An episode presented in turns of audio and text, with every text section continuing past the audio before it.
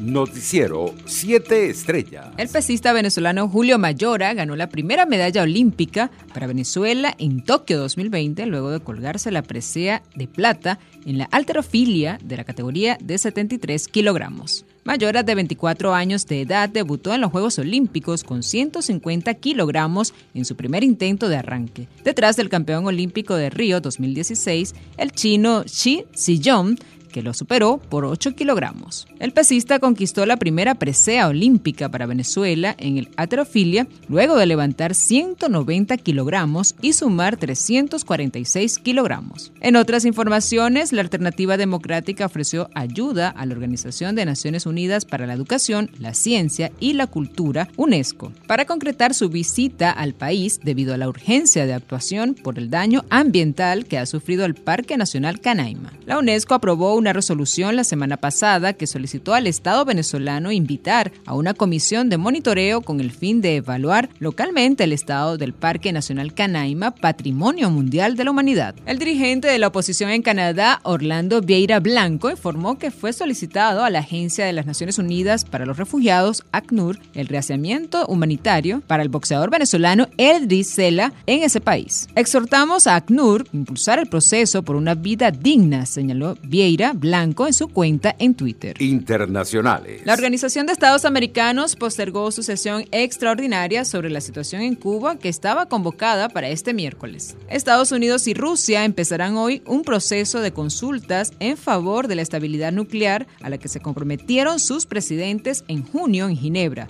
después de que las dos potencias acordaran extender a principios del año el nuevo START en el único acuerdo de vigor sobre ese tipo de armamento que limita sus posibilidades de despliegue. La delegación estadounidense estará dirigida por la secretaria adjunta de Exteriores, Wendy Sherman, una curtida diplomática que ejerció el mismo cargo de la administración del presidente Barack Obama y quien estará acompañada por la vicesecretaria de Estado para Control de Armas, Bonnie Jenkins. Entre tanto, los trabajadores de Washington Post tendrán que demostrar que están vacunados contra el coronavirus para poder regresar a la oficina, según les informó el editor del periódico en una carta este martes. A partir del 13 de septiembre próximo, los empleados del diario tendrán que volver a la oficina tres días a la semana, por lo que el editor del diario, Fred Bryan, le instó a que se muevan rápidamente para coordinar la vacunación si aún no han sido inoculados. El gobierno de Chile debe poner fin a las deportaciones sumarias de venezolanos que realiza en el marco de la ley de migración y asegurar que todas las expulsiones cumplan con el derecho internacional de los derechos humanos señaló este miércoles la organización Human Rights Watch. A través de un documento, la organización señaló una serie de graves violaciones a los derechos fundamentales de migrantes venezolanos expulsados, tales como impedimentos para acceder a llamadas telefónicas y abogados, deportaciones sumarias los fines de semana cuando las cortes de apelación están cerradas y separación de familias, entre otros. Economía. El valor del Bitcoin,